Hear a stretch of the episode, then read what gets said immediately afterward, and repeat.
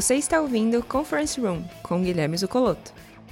Fala galera, bem-vindo ao Conference Room, seu reporte semanal sobre os esportes americanos. Essa semana vamos dar uma geral aqui no, no mercado de trocas e compras e vendas de jogadores, tanto da NFL, NHL, o que está acontecendo na NBA e uma leve pincelada sobre o March Madness. Para quem não sabe o que é o March Madness, é o campeonato da NCAA, basquete universitário americano, que pega fogo e para os americanos chega a ser mais importante do que a própria NBA. Então vamos para a pauta.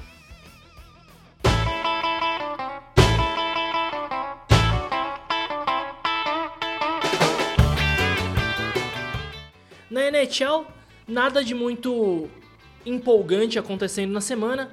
Um destaque aqui para o Colorado Avalanches, que conseguiu a sua sexta vitória seguida e escalou para o segundo lugar da Honda West, logo atrás do Las Vegas.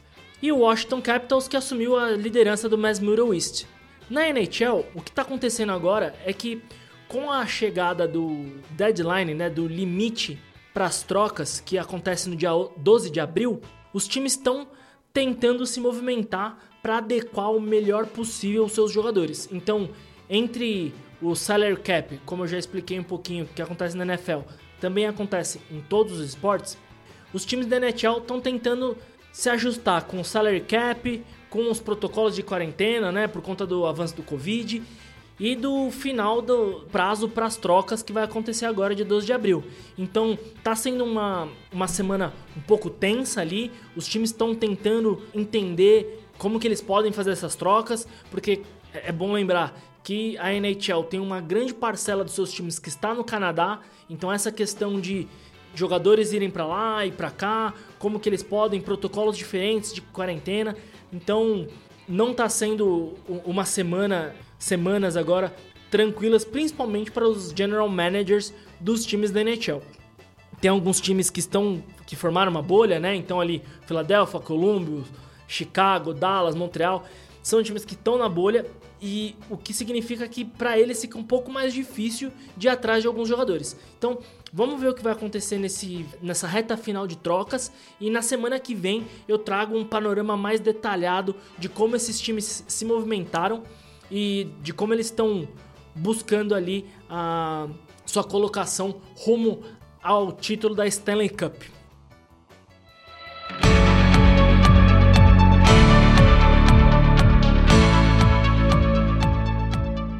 Na NFL, o que vem pela frente agora, depois de várias semanas de trades e de, de assinaturas dos jogadores que estavam free agents, né? Aqueles jogadores que cujo contrato terminou e eles poderiam ir para o mercado buscar suas melhores oportunidades. E o início do draft. Então, para quem não sabe, né, todo ano nos esportes americanos acontece o draft, que é quando os times vão buscar os jogadores do college. Então, quando o jogador está no final do college, ele vai lá, ele se inscreve no draft falando que ele está pronto para ser draftado. Normalmente tem toda uma. Ele já tem agentes, os agentes já conversam com os times, tem toda um, uma conversa nos bastidores ali. Mas o que acontece é que os times vão atrás dos jogadores no draft. E para quem não sabe, o draft ele é muito importante não só para os times fazerem sua renovação, mas porque jogadores que são draftados nas primeiras posições têm contratos melhores do que jogadores draftados nas posições mais abaixo do ranking. Isso te ajuda a balancear o seu cap.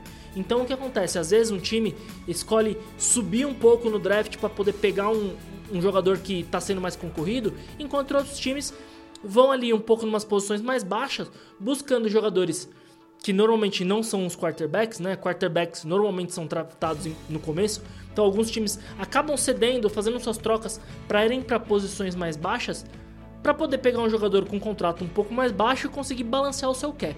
Então a gente está nesse momento pré-draft da NFL e final de free agent e trocas. Eu vou dar um, um panorama geral do que os times fizeram nesses, nessas grandes trocas. Acho que vou falar só dos, das principais movimentações aqui, movimentações mais importantes para a gente ficar na cabeça. Então, o time que mais foi atrás de jogadores aqui nessa free agent foi o Patriots. Eles foram atrás de dois tight dois wide receivers, além de center, defensive back, linebacker. Fizeram uma grande movimentação. Tudo aqui porque eles fecharam o contrato com o Ken Newton por mais um ano e uma das grandes coisas que foram que foi dita o ano passado sobre o Ken Newton é que ele não tinha para quem lançar a bola. Então agora o, o Belichick e o Patriots foram atrás de dois wide receivers, né? O Kendrick Bourne e o Nelson Aguilar e de dois tight o John Smith e o Hunter Henry. Então agora o Patriots tem aqui um time de recebedores um pouco mais forte pro Ken Newton jogar no ano que vem, nessa temporada 2021-2022. O Dolphins também fez uma movimentação razoável, foram atrás de alguns jogadores, principalmente wide receivers, né? O Robert Foster e o Will Fuller, além de pegar o Jacob Brissett como seu quarterback. O Dolphins que tá com o Tua, o quarterback que foi draftado nos últimos anos.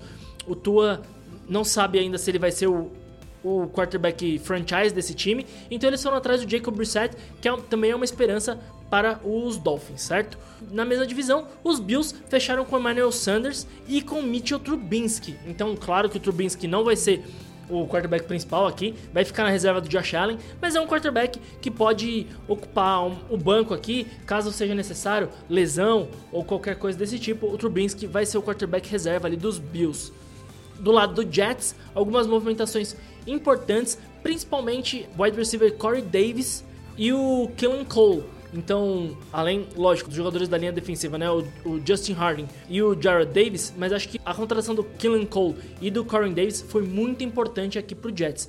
A AFC West foi a conferência que teve as melhores contratações aqui nessa free agent. Então, acredito que vai ser uma, uma divisão bem mais disputada no ano que vem.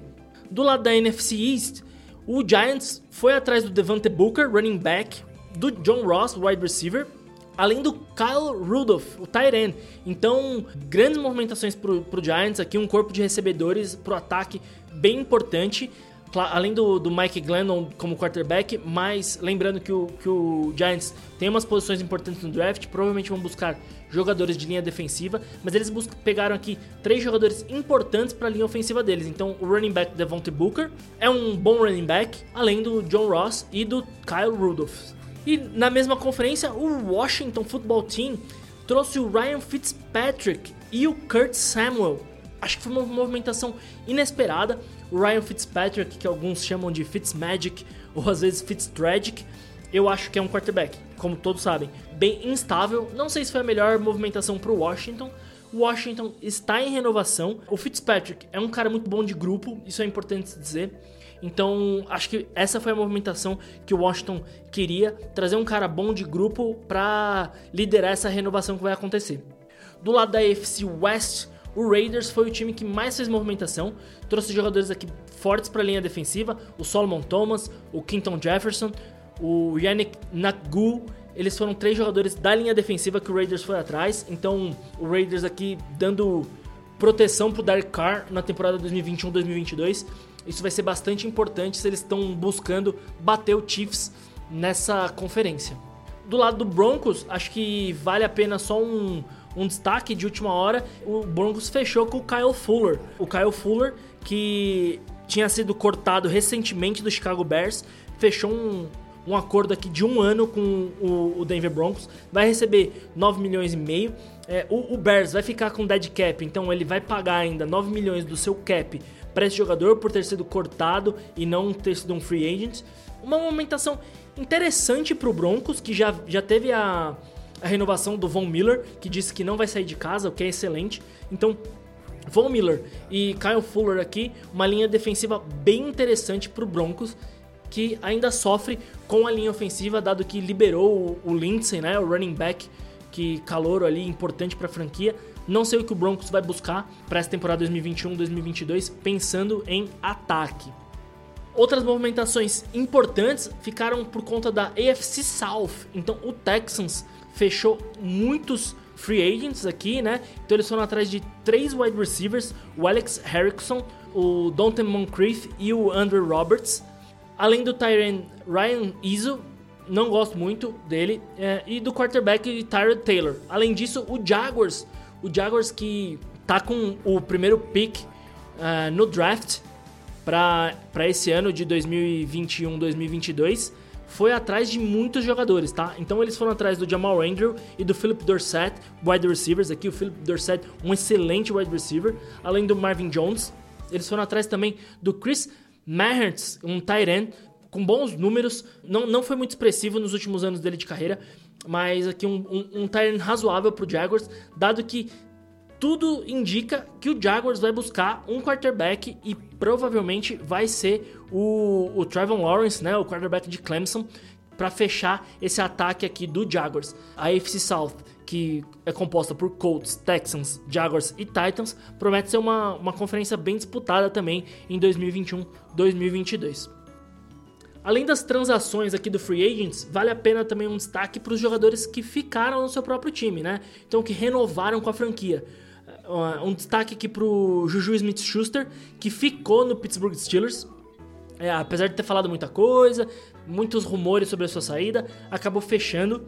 O Trent Williams, que ficou no São Francisco, então é uma, um ótimo reforço ter ficado com ele no São Francisco 49ers. Outro boa renovação foi o Carl Lawson pro Jets. O Jets aqui que é um time que tá indo buscar jogadores, tá tentando se fortalecer depois de muitos anos sem expressão e sem causar um, ser chacota nas franquias ele tá tentando aqui uma retomada e uma reconstrução do time. Eu acho importante o Carl Lawson ficar. Eu acho que ele é um dos melhores edge rushers aqui possíveis que existem na liga, então ter ficado com o Jets foi muito importante. E como eu disse, o Von Miller pro Broncos é um excelente renovação pro Broncos, um dos melhores jogadores de linha defensiva.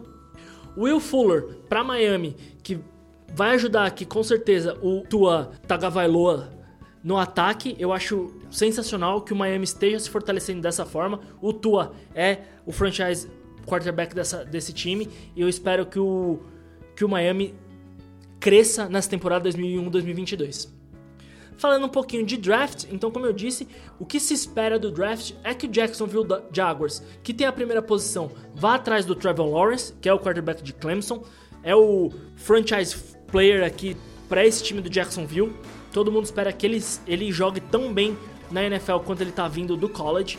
O New York Jets, que tem a segunda posição, espera-se que ele vai buscar o Zach Wilson, que vem de BYU, é um quarterback também, excelente. O Miami tem a terceira posição, vai atrás do Jamar Chase, que é o running back de, da, de LSU. Ele pode ser trocado nessa posição, mas espera-se que o Miami vá atrás desse running back. Logo na quarta posição, Carolina Panthers está indo atrás do, de outro quarterback de North Dakota State, o Trey Lance. Trey Lance, um excelente quarterback. Claro, ele não está tão cotado quanto o Trevor Lawrence, mas ele é um excelente quarterback e vai cair como uma luva ali no Carolina, que está querendo se renovar também. O Carolina subiu, então escalou aqui da oitava para quarta, trocando com o Falcons para poder buscar esse quarterback. Na quinta posição, o Bengals tá indo atrás de jogador de linha defensiva, né? O Penn Cells de Oregon tem se mostrado um, um, atleta muito físico, muito bom. O que o, o Cincinnati tá precisando de um jogador de linha defensiva. Logo depois o Eagles indo atrás do Tyrant do Kyle Pitts. Como eu disse no, outro podcast, eu não sei o que o Philadelphia tá esperando para esse ano. Não acho que, essa, que esse pick do draft vai ajudar muito. Mas, enfim, eles são um time que estão um pouco perdidos, acho, para a temporada 2021-2022. O Detroit Lions, depois de ter feito aquela troca de quarterbacks, foi atrás do Devonta Smith, quer dizer, vai atrás do Devonta Smith de Alabama, é um wide receiver. O, o Detroit está buscando aqui boas, boas posições para o Jared Goff poder lançar. Para quem não lembra, o Jared Goff foi trocado aqui para o Detroit Lions. Na oitava posição, o Atlanta Falcons vai atrás do Patrick Surtain II de Alabama. Eles provavelmente vão trocar aqui é, e com a reestruturação do contrato do Matt Ryan, pode ser que o Falcons tente assinar com outro jogador e vá usar essa posição como troca, tá bom? Em nono lugar vem o Denver, que está indo atrás de um quarterback. Todo mundo esperava isso. O Denver precisa de um quarterback. O Denver está amargando nessas últimas temporadas com falta de planejamento, falta de estrutura de time e eles estão indo atrás de novo de um quarterback. Eles estão indo atrás do Justin Fields, provavelmente de Ohio State. Trazendo o Kyle Fuller como cornerback, essa linha ofensiva do, do, Denver vai ser muito forte e talvez consiga fazer uma boa proteção para um quarterback calouro. Então vamos ver o que, que, o Justin Fields vai fazer. É o que se espera que o Denver vá atrás desse quarterback. E por último, das 10 primeiras posições, acho que vou falar do Dallas Cowboys, que está indo atrás do, do Rashawn Slater de Northwestern. Ele é um, um jogador de linha ofensiva aqui que pode cair muito bem nesse Dallas Cowboys com um quarterback novo, com reestruturação de time, e acho que acredito que é isso, tá? O Dallas é um time que tá tentando se, se ajustar ali. Como eu disse, o Dallas, depois de muita negociação e muita falação, fechou com o Dak Prescott, fechou com o Ezekiel Elliott e fechou com o Mark Cooper. Então, assim, a gente sabe que eles estão com pouco cap, vão atrás desse jogador calouro para tentar fortalecer a sua linha ofensiva. Não sei o que vai ser desse time do Dallas. É um time que como tá com três jogadores muito caros ali dentro do seu roster, né? Além do Sid Lamb e do, do Michael Gallup, é um time que tá patinando para tentar engrenar como um realmente um time forte na NFL para os próximos anos. Não sei o que esperar dessa estratégia do Dallas. Eu sei que eles estão indo atrás desse jogador de linha ofensiva no draft para tentar equilibrar o seu cap e mesmo assim fortalecer a defesa pro Dak Prescott. Acho que é isso o resumo da, do draft e das movimentações desse ano. Vamos ver o que, que vai acontecer nas próximas semanas ali e pós-draft para a gente cravar aqui o que, que vai ser da temporada 2021-2022.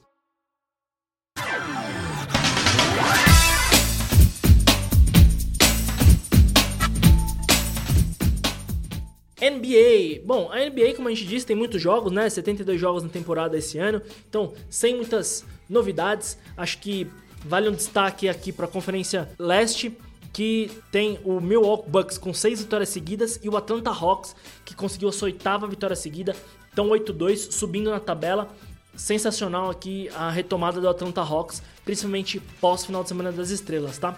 Do lado da Conferência Oeste, o Utah Jazz se mantém é, liderando a conferência. Um destaque negativo para o Los Angeles Lakers após a lesão do LeBron James, né? Então o Anthony Davis já está fora e o LeBron James agora teve uma entorse no tornozelo que levou uma, um rompimento ali de um ligamento. Já se diz que uma entorse desse nível é uma lesão que vai deixar ele fora por de seis semanas até três meses. Então, assim, o Lakers sem o AD e sem o LeBron já teve suas, suas últimas duas partidas, as piores partidas defensivas da história. da história não, vai, mas desse ano. Caio Kuzma, pelo amor de Deus, vai treinar lance livre. Caio Kuzma, para quem não viu, teve uma jogada ridícula onde ele deu um airball no lance livre, depois tentou se justificar na entrevista. Não tem justificativa. Um puta jogador instável. Não sei o que o Lakers viu nesse cara já trocou Julius Randle, que é o All-Star, trocou Ingram, tocou Lonzo Ball e manteve esse traste. Cara, eu não entendo até hoje o que, que o Magic Johnson viu nesse cara quando tava ali de general manager. Kuzman, vai treinar, pelo amor de Deus. Seja o primeiro a chegar em quadra e o último a sair. Não dá pra errar lance livre. Acho que o Kyle Kuzman é a cara desse Lakers sem LeBron e sem AD. Um time fraco, sem consistência, que não tem como defender e também não tem fortes armas para atacar. Apesar do Montrezl Harrell ter feito uma partida muito boa, o time não é consistente o suficiente para conseguir, quiçá, chegar nos playoffs. Vem de duas derrotas, tá 6-4 nos últimos 10 jogos, caiu para terceiro lugar da conferência. Não vejo boas, bom prognóstico para o Lakers ali na, nas próximas semanas. Como eu disse, a NBA não acontece muita coisa, em contrapartida a NCAA tá pegando fogo. Para quem não sabe, a NCAA é o National College Athletic Association. Então, é o campeonato de basquete das universidades americanas. Eles chamam de March Madness, o mês de março, não é à toa.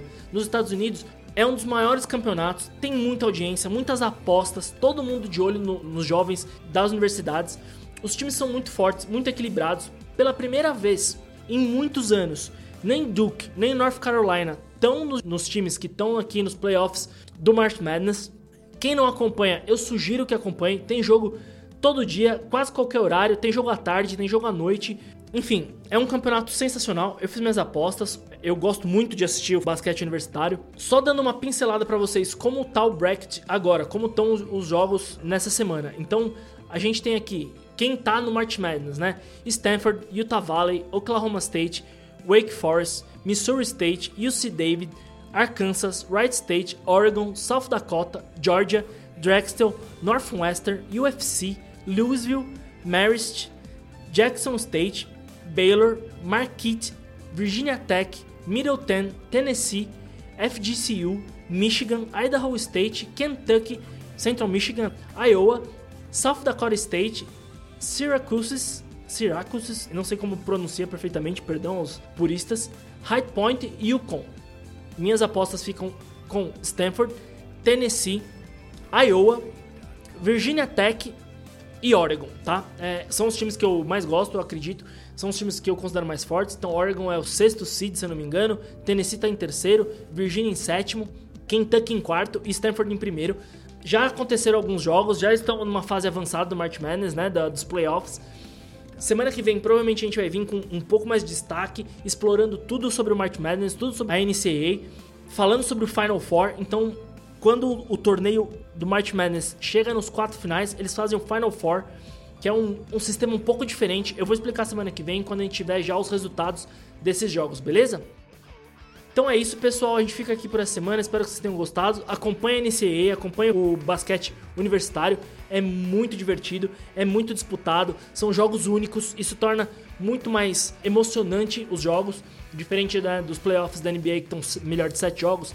No March Madness são todas eliminações simples, então cada jogo vale muito. Os moleques são muito bons, vale a pena acompanhar. E é isso aí. A gente se vê semana que vem. Um abração.